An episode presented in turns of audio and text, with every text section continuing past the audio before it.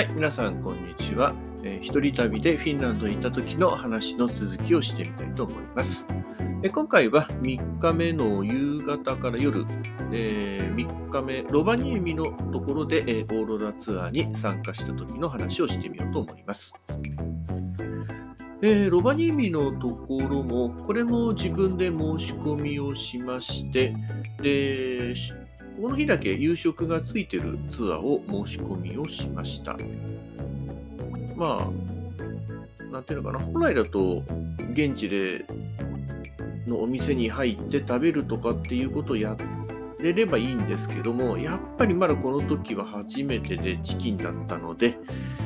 えー結果的にはそれ一回もできなかったんですよね。まあ、あらかじめ申し込みをしたので、えー食べたりとか、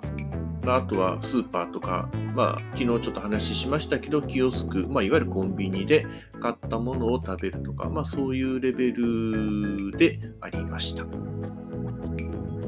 で、えーと、夕方になりまして、え集合場所が、え自分の住んでいるホテルから少し5分くらい歩いたところのサンタクルスホテルというところ。まあ、これ、ここがロバニエミの中では一番有名なホテルなのかなと思うんですけども、えそちらの方に歩いていきます。で、まあ、ここはどうやら他のツアーとかの集合場所にもなっているようですので、で結構いろんな人が、ぞろぞろといましてで、ツアーのバスとかもひっきりなしに発着をしているようでした。え写真とかを見ながら今話をしていくんですけども、集合時間が確か19時だったと思う、19時かそのぐらいだったと思うので、えで、そこで受付をしまして、で、しばらく待ちます。で、19時ぐらいかな。で、それで案内されたバスに乗り込んでいくんですけども、えーこの時はツアーガイド、まあ、日本人のツアーガイドの方が1人つきつきまして、で、私の他に大阪の高槻の、まあ、新婚さんだったようなんですけども、えーご夫婦が、若いご夫婦の方と一緒に、まあ、3人。で、まあ、あと、現地の方で、えー現地の方で合流する方が3人いるということで、まあ、6人ということだったそうです。で、えーまあ、実はツアーの、えー最低、最高人数が3人だったということで、まあ、たまたま、というかギリギリ3人で収まってくれたので、なんとかできましたというようなことを言っていました。で、でまあ、そんな状態ですので、現地に行くときには、えーなんか混在でバス、大型のバスに乗りまして、えーそこで他のツアーとかの人たちと一緒に運ばれていきます。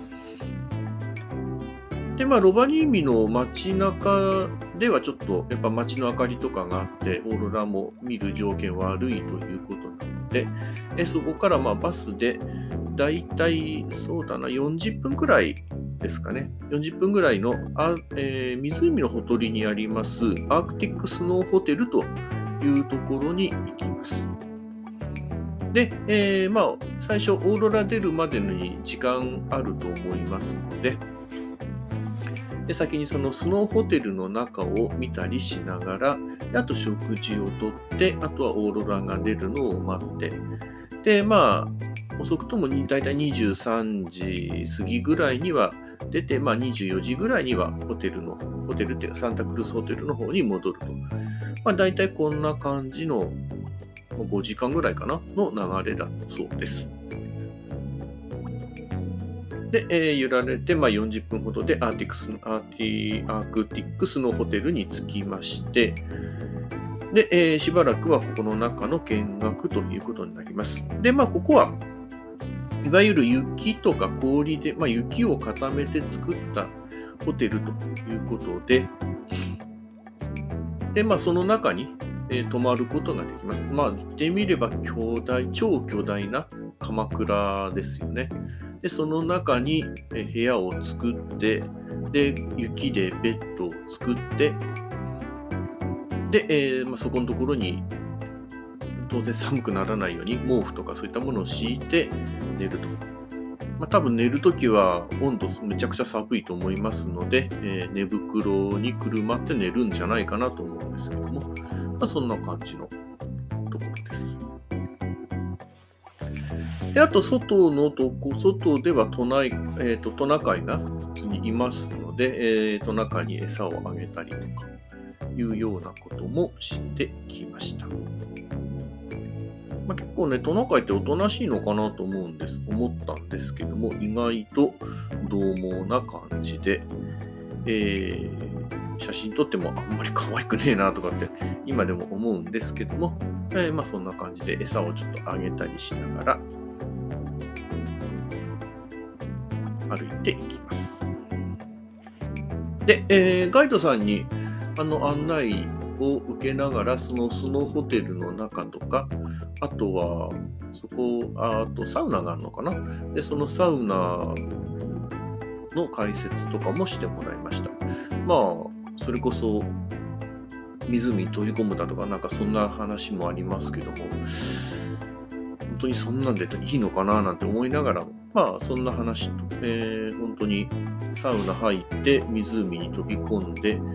まあ、ここはあの凍っちゃってるので無理らしいんですけども、まあ、水の中に飛び込んでっていうのの繰り返しで、まあ、体が整うというようなことを言われてました。で、そのホテルの中に入りまして、各部屋を覗いていきます。ま、それぞれ彫刻とかがあったりするので、そういう芸術的なものもちょっと感じながら、過ごしていきます。ただこれ日本でもありまして、北海道の道東の方に行きま、まあ、十勝の方に行きますと、然別湖というのがありまして、で、そこのところでは毎年、この、やっぱ同じように雪を固めて作る氷、あの、コタンが、然別湖コタンというのがありまして、で、中で、えー、まあ、中にはバーとかもありますし、私、まあ、よく、まあ、応援してますシンガーソングライターの安部静香さんとか、えー、浅間由紀さんとか、まあ、その方たちは、この然別湖のそのバーの中、バーの中じゃない、えっ、ー、と、コタンの氷の部屋の中でライブをしたりと。いったこともやってます。まあ実際あの話聞いてみるとあの寒いので、ギリギリまで温めないと、えー、ギターとかそういったものがもう本当に痛くて弾けないとかな、なんかそんなことを言ってました。まあ、ここはね、氷のグラスとかも作れるので、まあ、ちょっとあんまり喋ると余談になってしまいますけれども、まあ、そんな感じで、なんですが、まあ、規模はもうその然別湖のボタンよりももっとでっかくて、えー、部屋の数も何十もあります。で、えー、見学できるのは、その中でたまたま空き室になっているところですね。それだけなので、入っているところはもちろん見ることはできません。とは、そうですね、えーと、中にやっぱ同じようにレストランみたいなところもありまして、食事、あとはまドリンク飲んだりというようなのもできるようになっています。で、その雪で、雪というか、ま、氷柱ですね、のところの椅子の、まあ、座るところはさすがに毛皮がいっぱいかかってるんですけども、これなんだろうな、まあ、トナカイなのか、クマなのか、鹿なのか、ちょっとそこは定かではないですけども、本当結構な、えー、毛皮が乗っかっていました。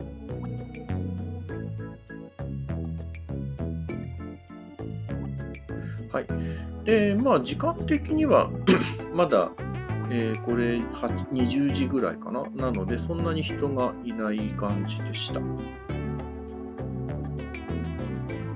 で、ここのところをぐるっと回るだけでも、そうですね、30分、1時間ぐらいかかったかな。そのぐらいかけて、えー、ゆっくりと見ていきます。で、えー、食事場所の方に案内をされまして、で、ここで、えー、夕食をいただきます。で、えここはまあ、非常に大きななんていうかな、薪がくべられてるところがありまして、で、そこのところで鮭とかを焼いて、蒸し焼きみたいな感じで焼いてたりしていまして、えーこの時は出てきたのが、えーと、これはポテトかな？ポテトとのスープですけども、まあ、相当でかいものがやってきまして、うーん、これなんだろうな、ちょっともう思い出しても、なんだか、ちょっともう定かではないんですけども、結構粒の大きなものが入ってます。あと大きなクルトンとかが入ってるようなスープと、あとは本当にめちゃくちゃ大きなサーモンが焼かれて、両面焼きになってまして、で、これが熱々のものが出されてきます。で、あとは、えー非常に大きな、これはポテトサラダというかマッシュポテトですね。えそういったものが乗っかってきますので、まあ、結構お腹いっぱいになりましたね。はい。で、えーそんな状態で、とりあえずあとはオーロラが出てくるのを待つというところですけれども、だいたい10時ぐらいになると出始めますよみたいなとこなので、えーそこまでは、まあ、焚き火の中で温まりながらのんびり過ごしていくというところです。